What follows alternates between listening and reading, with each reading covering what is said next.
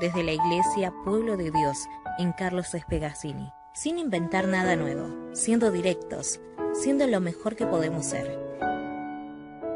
Porque se trata de ser simples, honestos. Te brindamos este espacio, desde el púlpito. Porque lo más simple es escuchar, luego sentimos. Este es el espacio directo para un mensaje simple.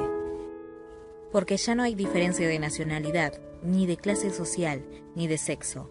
Porque todos somos uno en Cristo Jesús. Vení a vivir el Evangelio juntos.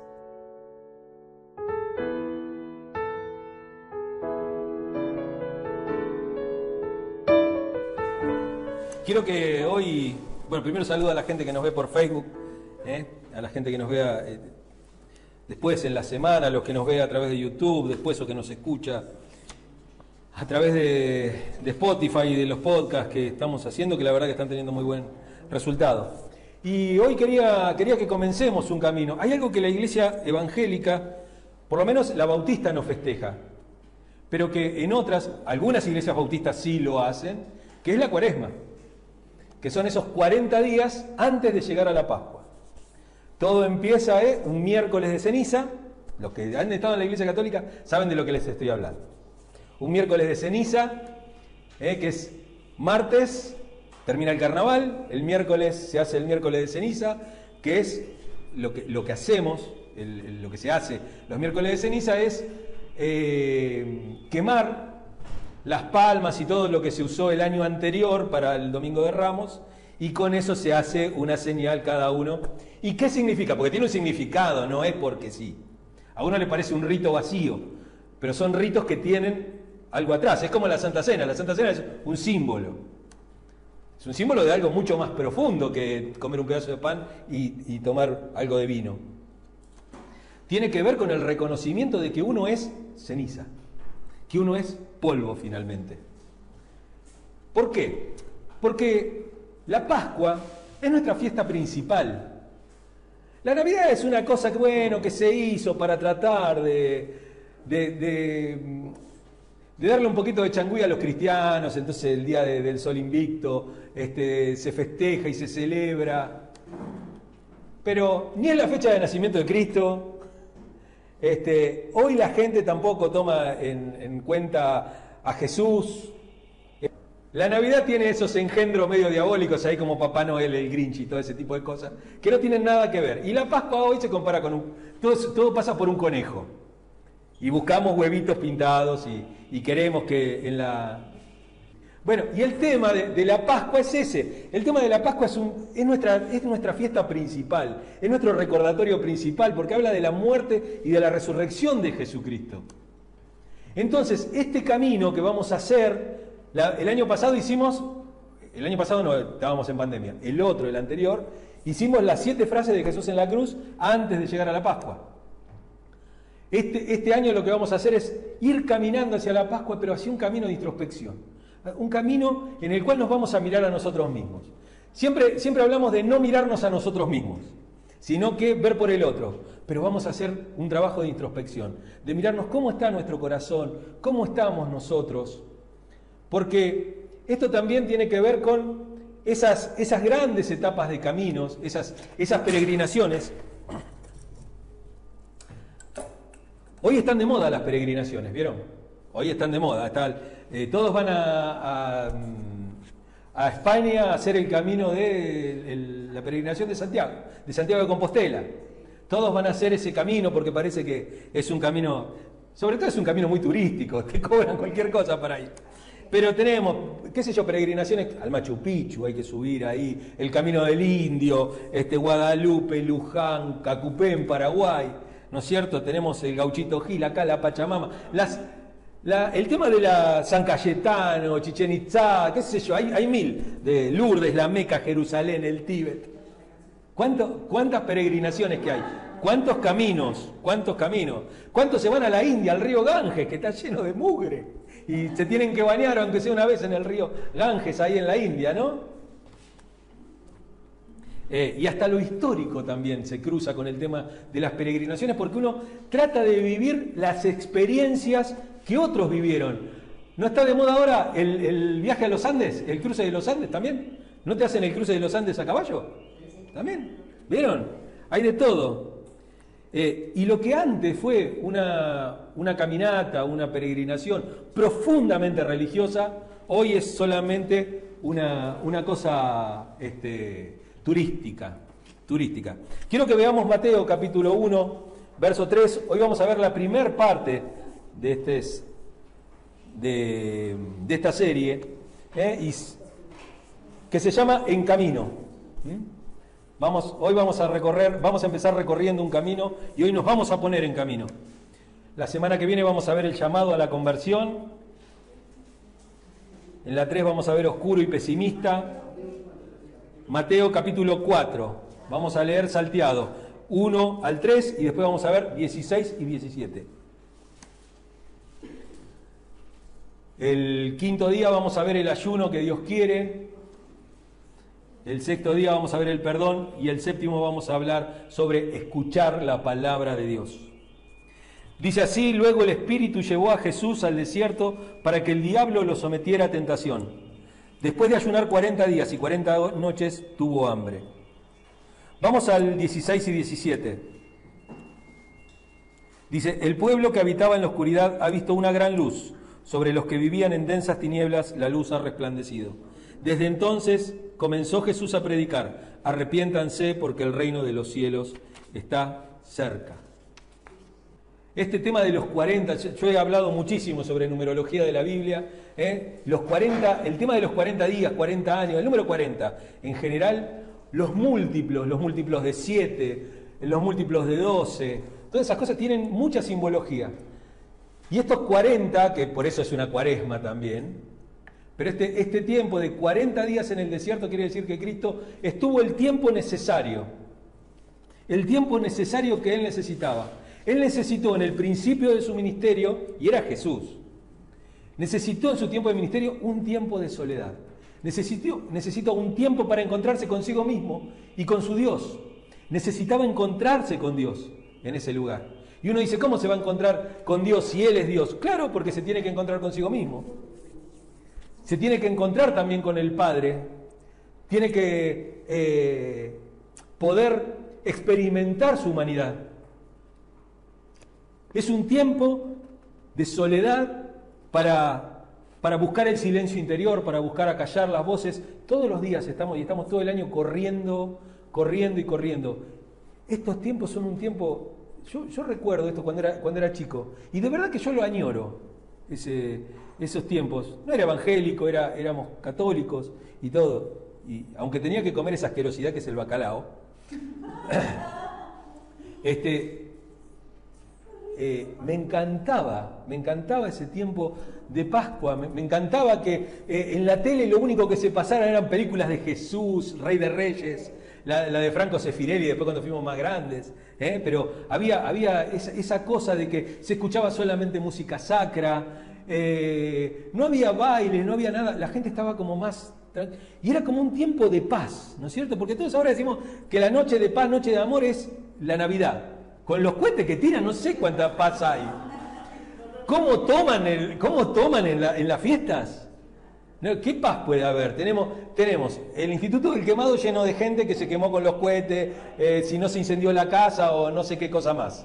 Tenemos este, los accidentes de tránsito en todos lados porque manejan en estado alcohólico.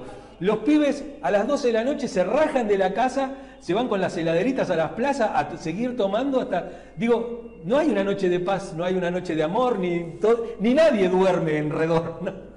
nadie duerme. Eh, con la música y con todo, digo, en cambio la Pascua era ese tiempo, era ese tiempo de paz, de tranquilidad en la cual uno, uno se, metía hacia adentro, ¿no? Es un tiempo de silencio interior, es un tiempo de convivencia, de convivencia con los amados, con los que tienen la misma fe, es un tiempo de encuentro, de encuentro con nosotros mismos, con Dios, con el otro. Un tiempo de esfuerzo personal, porque evidentemente para lograr el silencio interior, para lograr estar con otro, para lograr conectarme con Dios, también tiene que haber un esfuerzo personal. Tengo que dejar de hacer cosas. Tengo que dejar algunas cosas de lado para poder dedicar este tiempo. Tengo 365 días. A estos 40 los dedico a pleno, lo más, lo más que puedo. También es un tiempo de turismo, ¿no es cierto? También es un tiempo de turismo, pero de religiosidad, ¿eh? y sobre todo de encuentro con lo místico, de encuentro con, con lo sobrenatural, de encuentro con la divinidad, de encuentro con Dios. Por eso cada, cada peregrino, cada uno que emprende este camino, recuerden que todos somos peregrinos en esta tierra, ¿no es cierto? Todos estamos de paso por esta tierra. Pero cada, cada peregrino, cada persona, cada creyente tiene motivaciones muy distintas en, en cada una de estas cosas. Pero todo se resume a algo. Todos queremos encontrarnos con algo que es más grande que nosotros mismos. Más grande que nosotros mismos. Queremos encontrarnos con Dios. No es un tiempo solamente para estar en familia, es un tiempo para que Dios se muestre a cada uno de nosotros. Y al andar se hace camino, dice el verso de Machado, ¿no? Y al volver la vista atrás se ve la senda que nunca se ha de volver a pisar, ¿no? Caminante, no hay camino sino estelas en la mar, dice el, el verso de Machado. Pero es que realmente, cuando nosotros iniciamos esto, por más que lo hagamos todos los años, ¿eh? Todos los años vamos a encontrar algo distinto en, el camino ese. Vamos a encontrar nuevas cosas. Es un tiempo también de retrospectiva, porque es un tiempo para mirar hacia atrás. Yo lo recalco siempre, porque muchos te dicen, no, a Dios se lo mira hacia adelante, porque Dios está en el futuro. No, no, a Dios se lo mira hacia atrás. Recuerdo que cuando era, cuando era adolescente tenía un póster, no sé quién me lo había regalado, creo que mi tía Lili me lo había regalado. Uno que era Huellas. ¿Se acuerdan del póster ese de Huellas que todos teníamos? Y que decía, ¿no? Que, eh, uno se había sentido solo, que Dios lo había abandonado. Y dice, porque en esos, en esos momentos difíciles veía un solo par de huellas en la arena. Y era, había un solo par de huellas porque yo te estaba cargando, decía Jesús. Y, y esto de encontrarlo hacia atrás, uno se da cuenta que realmente Dios hizo mucho más, primero de lo que nosotros pensábamos y segundo de lo que nosotros habíamos pedido. Dios no es deudor de nadie. Vamos a suponer que este camino uno es, el objetivo es solo turístico, ¿no es cierto? O, en el caso de un incrédulo, ¿no es cierto? Es una cosa turística. Va porque dice, no, la verdad que en Pascua en Jerusalén hacen una cosa bárbara. Entonces se va a un tour a Jerusalén para ver, para hacer el camino de Jesús, el Vía Crucis, para hacer todas esas cosas. Y vamos a suponer que, si no, alguien que cree va a buscar a, una sanidad. Pero cuando uno va en el camino, va mirando hacia atrás y se va dando cuenta de algunas cosas.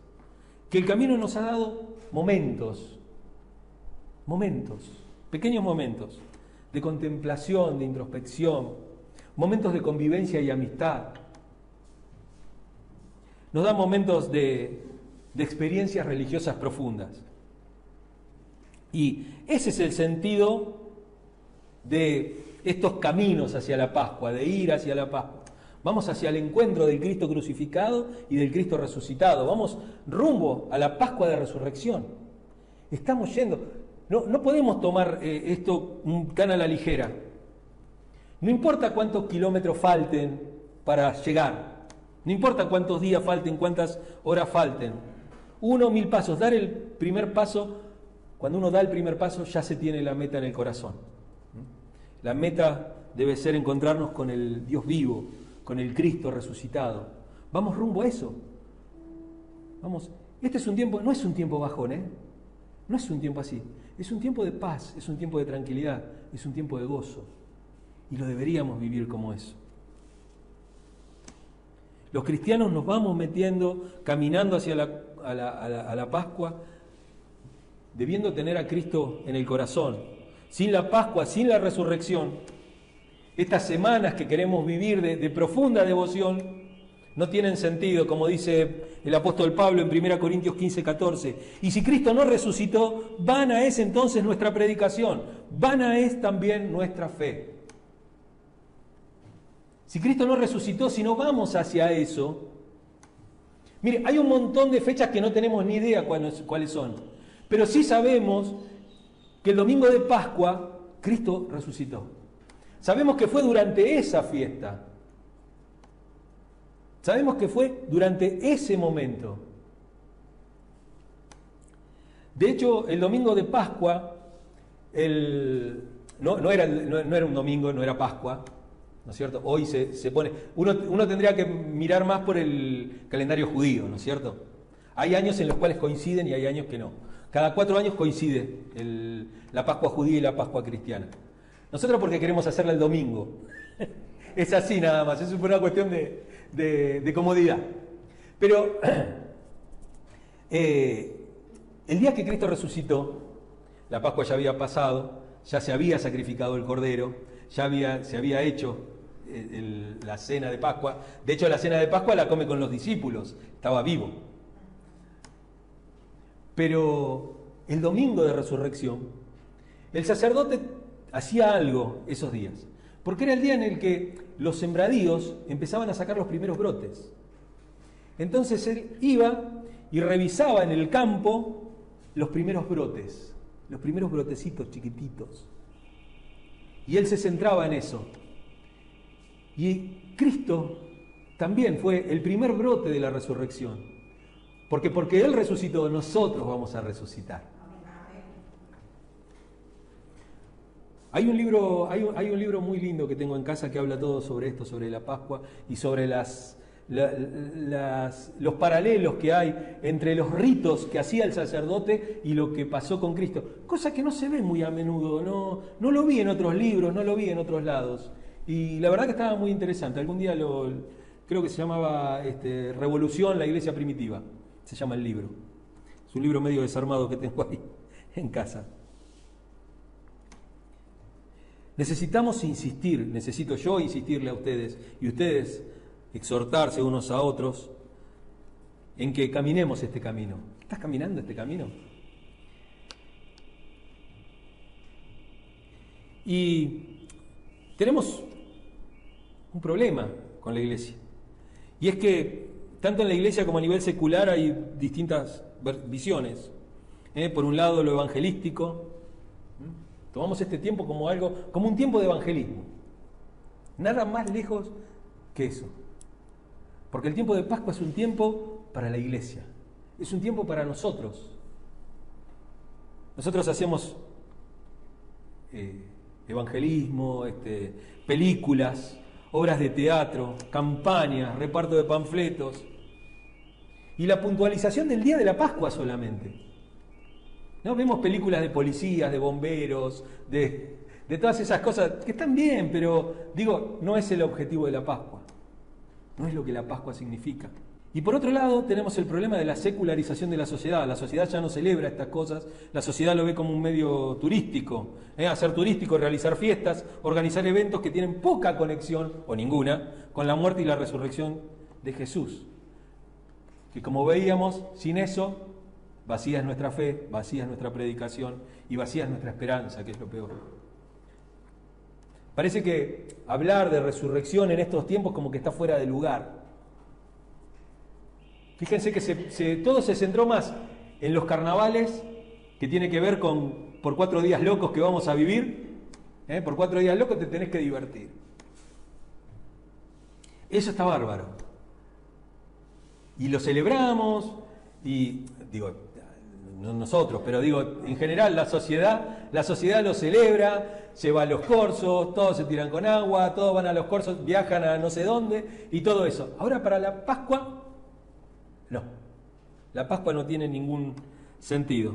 Y por eso necesitamos la iglesia recuperar el sentido de la Pascua, recuperar esa visión comunitaria del misterio de Cristo también.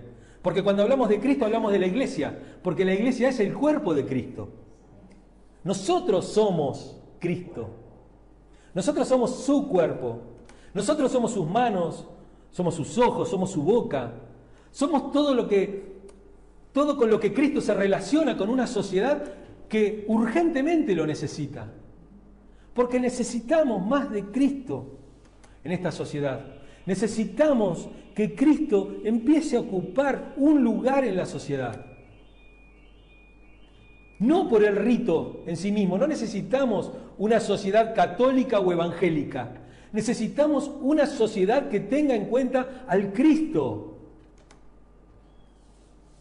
Al Cristo que caminó, al Cristo que amó, al Cristo que sanó, al Cristo que dio palabras de aliento, al Cristo que murió por ellos y al Cristo que resucitó. A ese Cristo tienen que tener en cuenta. Poco importa cómo se llamen entre sí. Poco importa si se llaman evangélicos, católicos, adventistas, no sé. Cristo tiene que estar en el medio, tiene que ser la figura central, porque Él es la imagen del Dios invisible.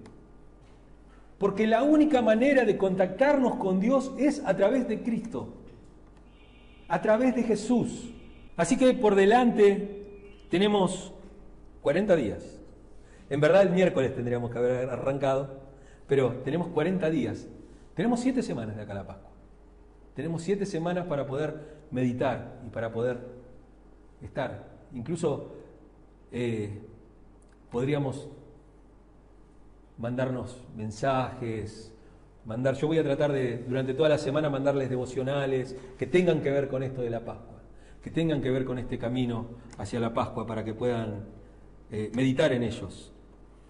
Y como tenemos 40 días, es mucho tiempo, va a haber días que tengamos cansancio, que tengamos fatiga, que no tengamos ganas de hacer, va a haber que hacer esfuerzos, ¿eh? cruzar situaciones, subir, la cosa es a veces cuesta arriba y se hace más difícil, pero hay algo que podemos hacer como comunidad, que siempre haya ayudas en el camino, que siempre haya refugio, alimento y palabras que reconforten el alma de cada uno de nosotros.